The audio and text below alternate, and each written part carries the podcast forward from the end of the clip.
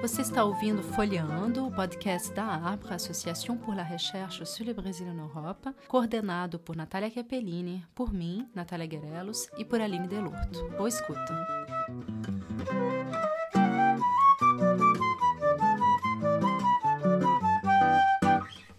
Oi, caros auditores, vocês estão no Folhando e o podcast de hoje vai ser um bocado inovador, porque na verdade ele vai ser apresentado por alunos da seção brasileira do Liceu Internacional do Leste Parisiense. Também teremos nosso convidado, Ilmar Roloff de Matos, um professor honorário da PUC Rio e ainda o autor O Tempo Sacarema. Mas chega de conversa, o assunto de hoje vai tratar sobre a independência do Brasil no princípio do século XIX. Em primeiro lugar, uh, gostaríamos de perguntar uh, como a noção de povo impactou o processo de independência no Brasil. Tudo bem, vamos lá então. Se eu falar muito rápido, vocês me interrompam. Tá? Se você é, me interrompe se eu falar muito rápido, tá certo? E podem, inclusive, interromper a própria resposta para acrescentar alguma coisa. Tá? Então, como a noção de povo né, impactou na independência, não é isso? É, eu teria dois caminhos para responder essa questão, de modo que vocês possam entender, já que estão perguntando, possam, possam entender. Né? Um caminho que eu poderia tomar foi quando, em 9 de janeiro de 1822, antes, antes da independência, é, na verdade, ocorrer, né, é, dizendo a independência ocorrer, no, no, tomando como data o oficial 7 de setembro de 1822. Né? Mas, em 9 de janeiro, o príncipe regente Dom Pedro, que tinha ficado no Brasil é, quando a corte voltou para Portugal, quando a corte foi forçada a voltar para Portugal, porque tinha lá ocorrido uma revolução, a Revolução de 1820, que ameaçava a continuidade do governo de Dom João em Portugal. Então, ele retornou e deixou aqui o príncipe, né, que era o herdeiro do trono dele. Uma jogada política. Ele voltava, mas deixava aqui o príncipe, que assim era uma garantia que o governo dele continuaria de alguma maneira. Né? Então, quando o Dom Pedro ameaçou voltar, é, no Rio de Janeiro, no Rio de Janeiro, que é onde eu, eu estou e onde eu, eu vivo, né? no Rio de Janeiro, é, um grupo, um grupo, vamos chamar assim, da elite, da elite local, se reuniu e fez um manifesto pedindo para Dom Pedro não partir. Se ele partisse, seria independência. Seria independência. Né?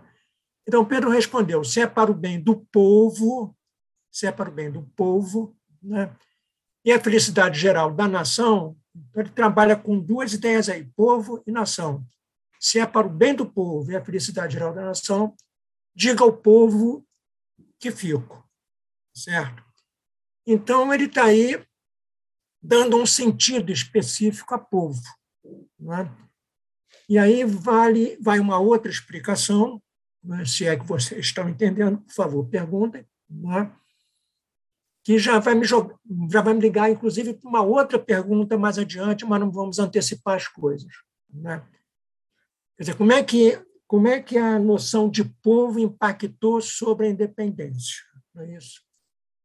Ora, povo, na, na frase do Dom Pedro, né, são aqueles, de um lado, favor, que querem que o Brasil permaneça unido a Portugal, não é? para não ser recolonizado, no caso, não é? mas que, ao mesmo tempo, estão jogando com a ideia de uma possível independência. Né? Estão jogando, estão arriscando, mas não querem arriscar muito. Perfeito? Mas povo também está tá dizendo não é?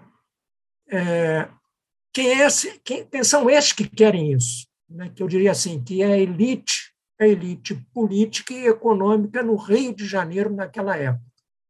Certo? Eles não estão falando pelo Brasil como um todo, não é? que vocês sabem, é, não duvido que saibam isso, até por causa da professora Aline. Né? O Brasil era muito mais amplo do que o Rio de Janeiro. O Rio de Janeiro é uma parte, uma parte dessa, dessa foi a colônia portuguesa na América. Não é? É, Então, povo aí tem um sentido muito específico. Isso porque né, vai reaparecer em outros momentos. As palavras, as palavras que nós usamos, todas elas têm uma história, não é? E nessa história, em alguns momentos, elas significam algumas coisas, em outros momentos significam outras coisas. Né? Nesse momento, né, nesse momento, quer dizer, os momentos anteriores não quer dizer que elas deixem de existir, é que elas estavam ligadas a outras situações. Nesse momento, elas estão ligadas à situação específica, que é, é a ameaça de Dom Pedro voltar para Portugal, lá que as cortes portuguesas, chamadas cortes portuguesas, eu imagino que você já tenha ouvido falar nisso, não é? estavam querendo. Perfeito? Então, nesse sentido, né, é que o povo, quer dizer, a elite, né, a elite do Rio de Janeiro, a elite política, a elite social, né, que também não era uniforme, tinha divisões entre elas. É, mas como é que essa ideia impactou sobre a independência? E vai impactar mesmo depois do 7 de setembro de 1822. Perfeito? Mas isso eu vou deixar para falar mais adiante, tá? se, é que, se é que ficou claro. É? É... Obrigada. Então, que elementos provocaram a independência e quem foram os principais atores nesse processo? Essa, essa resposta é muito abrangente. Né? Que elementos provocaram a independência? Né? Isso é a própria história é, da colonização, né? num determinado momento, da colonização portuguesa na América, num determinado momento, que é o final do século XVIII, né? a partir do final do século XVIII, digamos assim. Né? É, não quer dizer que toda colônia vá ficar independente, obrigatoriamente. Perfeito? Ainda existem, uma certa medida, colônias nesse mundo. Né? É coisa rara, mas elas existem. Né? É, mas a tendência geralmente é essa: uma colônia virar um país independente, uma nação independente, etc. Isso já se manifestara antes antes mesmo né, da corte portuguesa ter vindo para o Brasil, ter, ter, ter transferido para o Brasil. Né? Uma transferência, conforme vocês já devem saber também. Né? Eu vou chatear muitas pessoas, já devem saber, eu não sei exatamente o que, vocês sabem, desculpe isso. Né? É, mas já tinha, já tinha havido as chamadas conjurações, né? as duas mais importantes foram a conjuração mineira né? e a conjuração baiana, duas conjurações ou duas inconfidências muito diferentes, a Conjuração Mineira foi uma conjuração na capitania de Minas Gerais, feita pela elite daquela capitania, entendendo? A elite daquela capitania que fizeram a conjuração. E a conjuração baiana, por sua vez, era, uma, era a conjuração né, feita mais pelo povo humilde da capitania e mesmo alguns escravos. Ela foi mais radical nesse ponto, deixou mais preocupação para a monarquia portuguesa. Não é? É, então, repare que aí a palavra povo, como eu falei, o povo humilde, já tem outro significado, não é um significado político, é um significado social, o povo humilde. Né? E escravos. Né? Essa causou, essa conjuração baiana causou né, muita preocupação ao governo de Portugal. Né? E mesmo depois da corte estar aqui, ter chegado aqui, né, ao Brasil, ao Rio de Janeiro, né, aconteceu a chamada Revolução Pernambucana de 1817. Essa Revolução Pernambucana é a revolução que aconteceu na capitania ou província, tanto faz, né, de Pernambuco, que sempre foram uma das principais capitanias, né, depois províncias, do Brasil, colônia de Portugal. Das capitanias mais ricas, já tinha tido vários movimentos, e nesse momento também se revolta. Perfeito? Então, é, esses elementos, né, é, como é que vocês falam, provocaram a independência. Né? É, mas também há elementos, vamos chamar assim, externos. Né? Vamos dizer, um quadro, né, uma conjuntura externa que empurrava isso, né, que levava a isso, né, a que as insatisfações ganhassem um rumo, digamos assim. Né? Esse quadro externo a gente podia datar né, a partir do final do século XVIII, com a Revolução Francesa e com as outras revoluções que vão acontecendo é, na Europa, as outras revoluções, algumas chamadas de revoltas e por aí afora. Né? A Revolução Francesa, com toda certeza, vocês conhecem muito mais do que eu. Né? Não tem a menor dúvida quanto a isso. Né? Vocês trazem ela no sangue. Né? É, mas então a Revolução Francesa era um estímulo aos povos das colônias, não apenas no Brasil, né, aqueles que moravam na colônia, né, é, a se revoltar contra as suas metrópoles. Né, que vai acontecer no Brasil num momento determinado, né, é, e por aí afora. Né. Eu diria que o caso extremo disso foi a de uma colônia francesa, né, que a gente hoje conhece como Haiti, né, é uma das regiões, do meu ponto de vista, mais infelizes da Terra. Né. Quer dizer, hoje em dia é a Ucrânia, evidentemente. Né. Mas os Haiti foi uma revolta, uma revolta de escravos né, para fazer a independência que foi esmagada violentamente. Né? Então, é isso. Quer dizer, tem é, esses fatores gerais que levam né, é, à emancipação. Né? E quem foram os principais atores? Né? Isso vai depender do local que eu vou trabalhar no Brasil. Né? Se é no Rio de Janeiro, né, eu diria que é esse povo na maneira como eu tentei caracterizar rapidamente na primeira resposta. Tá bom? Tá? Isso aí vai aparecer um pouquinho mais para frente. Tá bom? Tá? Então, me chamo Bastien e uma pergunta. Como foi vista a independência do Brasil do exterior, tanto da América Latina quanto da Europa? Já respondi talvez um pouco na primeira ou na segunda resposta, não é? Quer dizer, esse é um movimento, né, um movimento que está, é, esse movimento de independência está agitando, né, de independência, de liberdade, essas palavras, né, são palavras que vêm lá do iluminismo, né, do pensamento iluminista, que vocês certamente já conhecem pelo momento que está o programa de vocês, é? são palavras que estão circulando pelo mundo, particularmente pelo mundo ocidental, né? as Américas são muito ligadas à Europa, né? já nesse momento, aí, por causa da, da colonização, que foi uma colonização diferente do que aconteceu no Oriente, digamos assim. Né? Então, essas palavras estão, estão, impactando esses movimentos todos. Né? Então, a surpresa em relação à independência, ao mesmo tempo, era mais ou menos vista como inevitável. Perfeito? Então, isso tem impacto na América hispânica e na América inglesa. Né?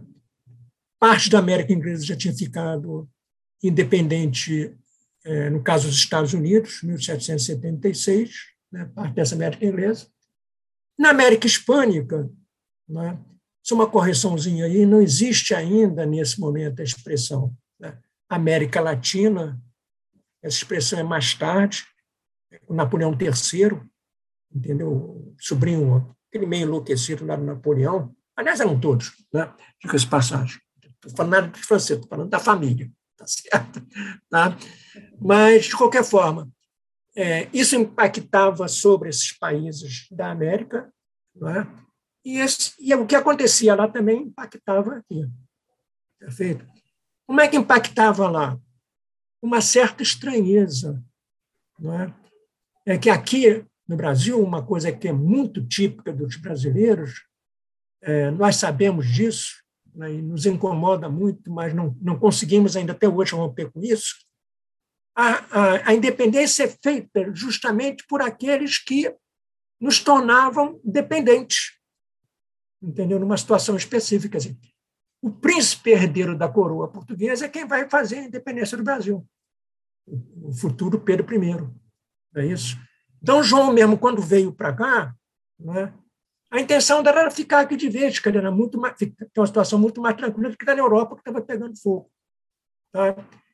Então, é, essa situação sui generis do Brasil né, incomodava, sobretudo, na América, na América Hispânica. Era uma monarquia que era vista como uma monarquia que podia é, puxar uma recolonização da América Espanhola, né, impactava também na Europa de maneira diferente, né? de maneira entre os países de maneira diferente. A Inglaterra, evidentemente, era favorável, francamente favorável pelas vantagens que ela, que ela ganhava com isso. A Áustria, por exemplo, era completamente contra, né? Porque a Áustria chefiava nesse momento, liderava nesse momento. Não é? Já estou dando muitos dados aí, mas eu acho que vocês vão bem devem conhecer, liderava a chamada Santa Aliança, né? que era um movimento reacionário, conservador, dizer que conservador é até ser muito favorável, dentro da Europa. Perfeito? E queriam trazer aqui para o Brasil para recolonizar a América como um todo. Tá certo? Então, é nesse sentido tá, que esses movimentos, a independência do Brasil, de maneira muito diferenciada, foi vista nessas partes do mundo. Tá? Basta dizer né, é, que o primeiro país a reconhecer, primeiro país a reconhecer a independência do Brasil, tá, não foi a Inglaterra, não foi a Santa Aliança, não foram os Estados Unidos, como muita gente acha. Né? Foram duas, foram dois reinos africanos, foram dois reinos africanos. Foram os primeiros países a reconhecer a independência do Brasil. Tá? É, reinos que não tinham nada, nada em termos de organização política a ver com a Europa, com, a, com os países americanos que estavam surgindo e por aí afora. E a razão para isso é muito simples. Né? Eles não queriam perder, né? esses reinos eram dirigidos por elementos ligados estritamente ao tráfico de escravos para o Brasil. Então, eles foram o primeiro a reconhecer que vocês ficam independentes de Portugal, né? mas não deixem de comprar escravos da gente, desses países africanos. Se eles fossem um pouquinho mais, menos preocupados, digamos assim, eles saberiam que não deixar de comprar escravos mesmo, porque a independência foi feita, entre outras coisas, para preservar o trabalho escravo. Tá bom? É, eu me chamo Sofia e a minha pergunta é como se define uma nação? Vocês gostam de fazer pergunta difícil. Nossa. A nação é, é, se aplica a ela aquilo que eu falei a respeito de povo. É? A ideia de nação, né, o conceito de nação, é, muito, é, a mesma coisa que se aplica ao conjunto das palavras. Estou falando, claro, palavras significativas, nação, povo, Estado, né, aí em diante. É? Essas com que a gente liga é, diariamente na história. Né? Ela para não ter um, um, uma, uma, uma, definição, digamos assim, única. Né? Digamos não, é isso mesmo. Né? É, então, como se define uma nação? Né? Depende da maneira como eu estou olhando, certo? Eu não sei se isso existe aqui na, aí na França, aqui na, aí na França. Tá? Aqui no Rio de Janeiro, eu, como não sou flamenguista, acho que vocês sabem o que é Flamengo, não sei se vocês ouviram falar por aí. Né? Eu tenho muita implicância porque os flamenguistas dizem que, tinha, que existe uma nação rubro-negra. Tem uma nação rubro-negra. É uma maneira deles construírem uma identidade comum. Tá certo? Uma identidade comum. Tá certo? Então, a nação é isso. A nação é sempre uma coisa imaginada. Uhum. É sempre uma não é uma coisa objetiva, é uma coisa imaginada. Como diz o autor, é, não sei nem se faleceu, porque não, não, não tenho visto obras dele mais recentes, né? ela é uma comunidade imaginada, entende? A comunidade se imagina. Né? E é para isso que ela tem, é, tem símbolos, né? tem signos, né? a bandeira do clube, né? o escudo, né? É, às vezes o clube, o Claro do Flamengo, tem até um santo padroeiro, né? que é São Judas Tadeu. Entende? Essas coisas, né, os símbolos nacionais, é, são uma forma de dar identidade né, a esse grupo. Né? Claro, no caso do Brasil, que está surgindo aí, né, e essa discussão vai render muito tempo, né, de uma coisa que ajudava e ao mesmo tempo complicava, que era a língua. Né? Nós somos uma nação nova, né? vamos ter uma língua nova, né? nós vamos falar português, né? ou vamos ter uma língua que eles não sabiam nem como chamar, brasileira, né? porque brasileiro era uma palavra que já existia, mas que tinha outros significados que eu depois posso contar para vocês, tá certo? O inglês da Inglaterra é diferente do inglês dos Estados Unidos, por exemplo, entende? Então a nação se define por isso, dizer, por, é, é claro, ela, essa nação que nós conhecemos, essa que nós dissemos, sou brasileiro, sou francês, sou isso, essas nações vamos chamar modernas, né, elas têm é, uma base fundamental, né, que é não só a língua, como o território. Essas duas coisas estão muito articuladas. Né?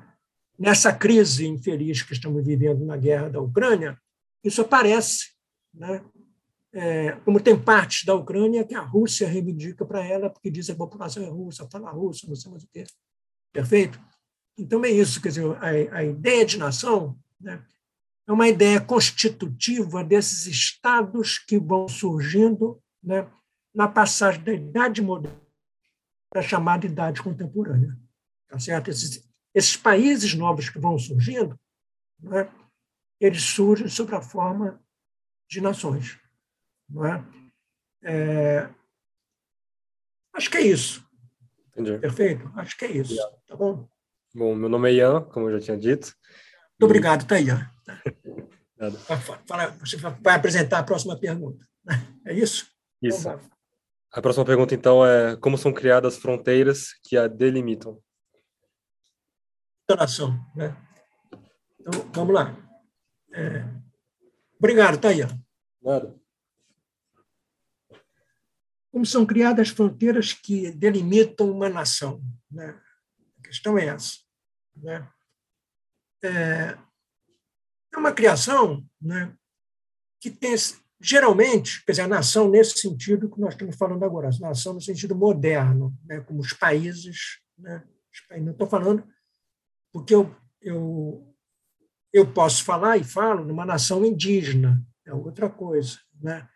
Uma nação dos povos africanos, e por aí vai. Né?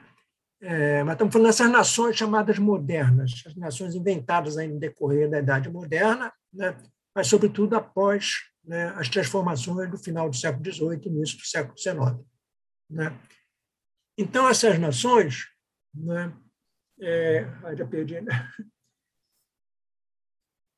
são criadas essas fronteiras. Né, em grande parte, é a fronteira linguística. Entendeu? Em grande parte, é a fronteira linguística. Né? mas que não é muito fácil, porque se eu digo que o Brasil é um país que o território abrange aqueles que falam português, a língua portuguesa, é? como é que fica Portugal? Pertence ao Brasil ou vice-versa? O Brasil pertence a Portugal? Como é que ficaria a independência? Tá certo? Daí, durante o século XIX, uma das grandes discussões, né, que existe ainda hoje, né, a discussão se a língua é, falada no Brasil era português ou não, qual era a variação e por aí em diante, certo? Isso se resolveu em termos, vocês não conhecem isso, mas um estudante brasileiro geralmente conhece, um acordo mais recente, quer dizer, deve ter uns 20 anos entre Brasil e Portugal, para ter uma língua comum, mas que os portugueses resistem muito a isso, tá certo? Então, um dos fatores que, que, que define é esse, é um, é um território, né, e uma língua, uma língua comum. Tá? Mas, de qualquer forma, isso é sempre né, é uma coisa imaginada, entendeu? A gente tem que imaginar isso. Não sei se eu estou... É, as fronteiras, no caso, no caso brasileiro, né, no caso da experiência brasileira. Né? Quando a independência do Brasil é feita, não é? muito embora é, se falasse numa independência do Brasil, né? Mas quem, na verdade, estava a favor da independência eram três províncias, digamos assim, além do, da cidade do Rio de Janeiro. O que é hoje o estado do Rio de Janeiro, o estado de São Paulo, o estado de Minas. As outras eram reticentes.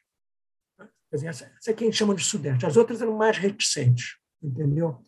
Pernambuco, por exemplo, né, fez uma revolta em 1824, a independência foi em 22, contestando né, querendo se separar. Né?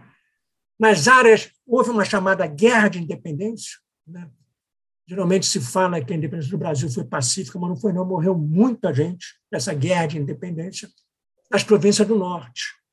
Entende? Que eram as províncias do norte. Que já na colônia formavam um estado diferente, chamado Estado do Maranhão. Entende? Então, esse território, que é uma base fundamental, ele também é construído é, historicamente. Né? Vou encerrar dando um exemplo que eu conheci num senhor que era uruguaio que fazia uns exercícios de fisioterapia uns 10 anos atrás comigo. Eu era obrigado a fazer.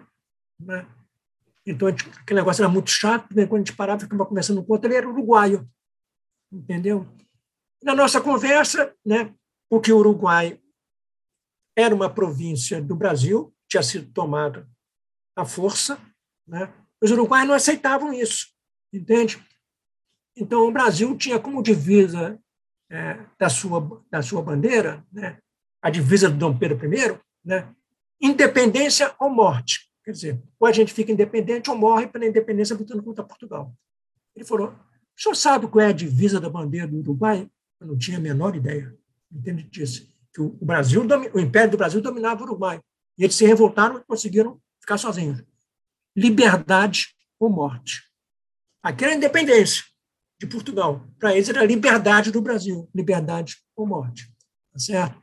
Então, assim, a, a história né, vai dando os contornos dessa nação. Tá certo?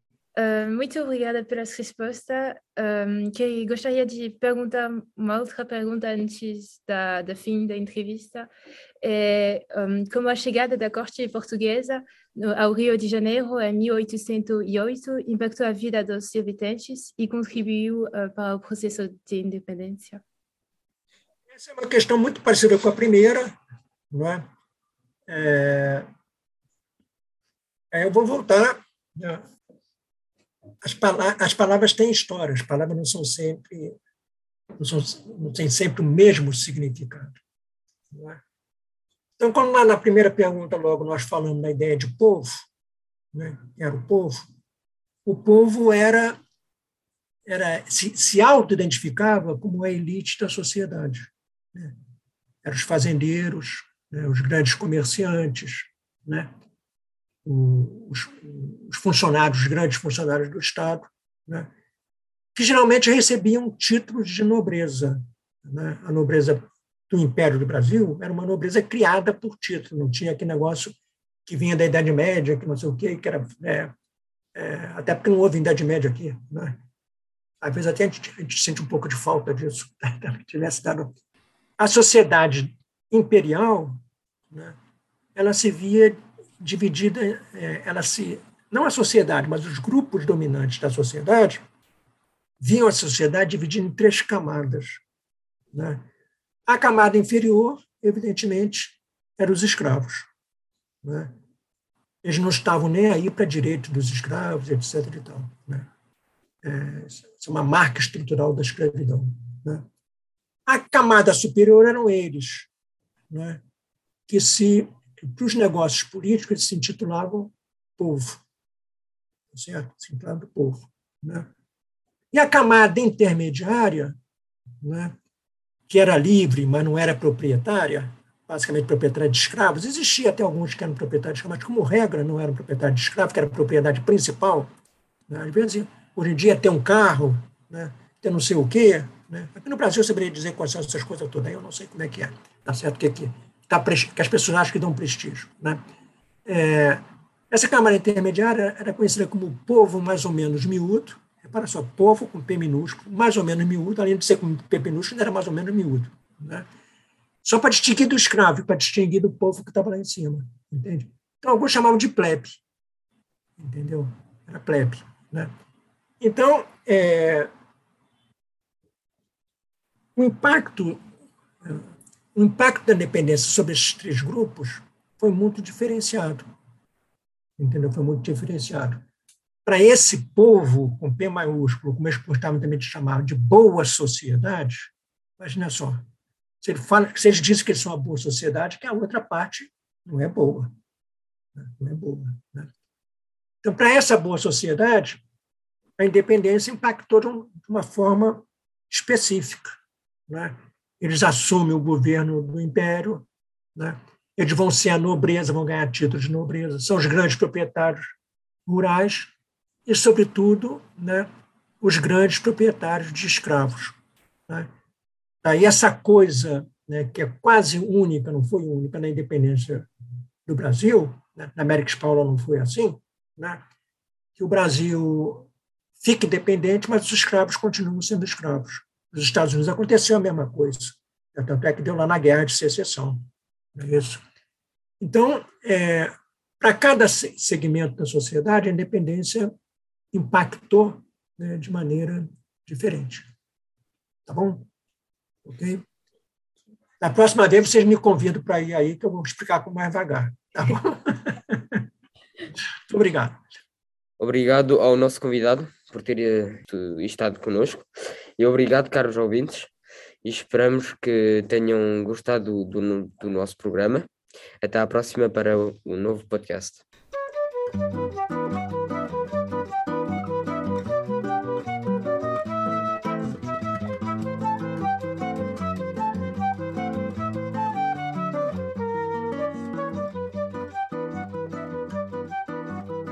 Você acabou de ouvir Folheando, o podcast da Arbra, gravado ao som de Tesouro do Gato, composição de Nelson Brederode, com Cecília Pires na flauta e Fred Lira no violão.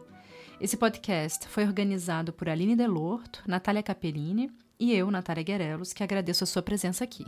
A bientôt!